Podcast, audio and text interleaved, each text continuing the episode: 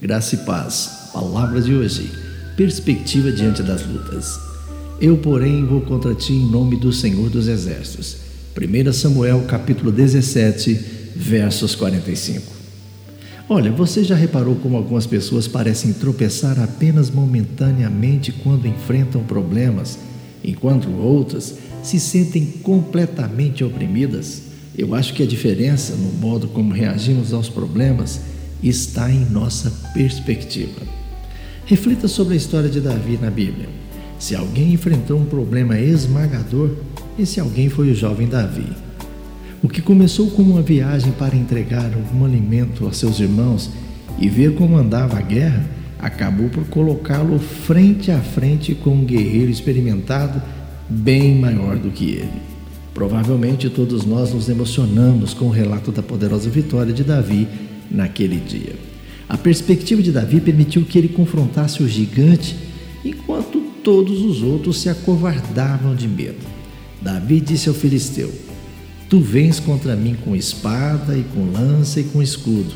Eu, porém, vou contra ti em nome do Senhor dos Exércitos, o Deus dos exércitos de Israel, a quem tens afrontado.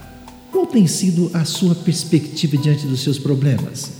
Você tem se lembrado do poder de Deus ou se acovardado em omitir de pronunciar que em Cristo você é mais do que vencedor? Existe uma afirmação popular que é muito interessante.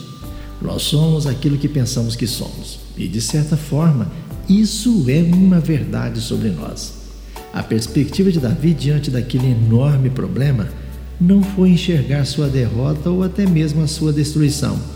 A sua perspectiva foi a de marcar a história de sua vida enfrentando um problema que nunca tinha vivido e viu como oportunidade de conquistar uma das maiores vitórias da sua vida. Lembrar-se de Deus e de seu poder permitiu a Davi ver o inimigo como ele realmente era.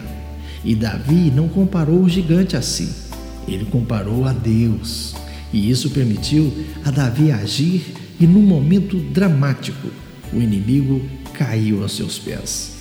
Lembre-se, quando estiver diante de lutas, não fale do seu problema para Deus, mas fale de Deus para o seu problema. Tenham todos um bom dia. Eu sou o pastor Saulo Hermínio, da Igreja Batista Shalom de Goiânia.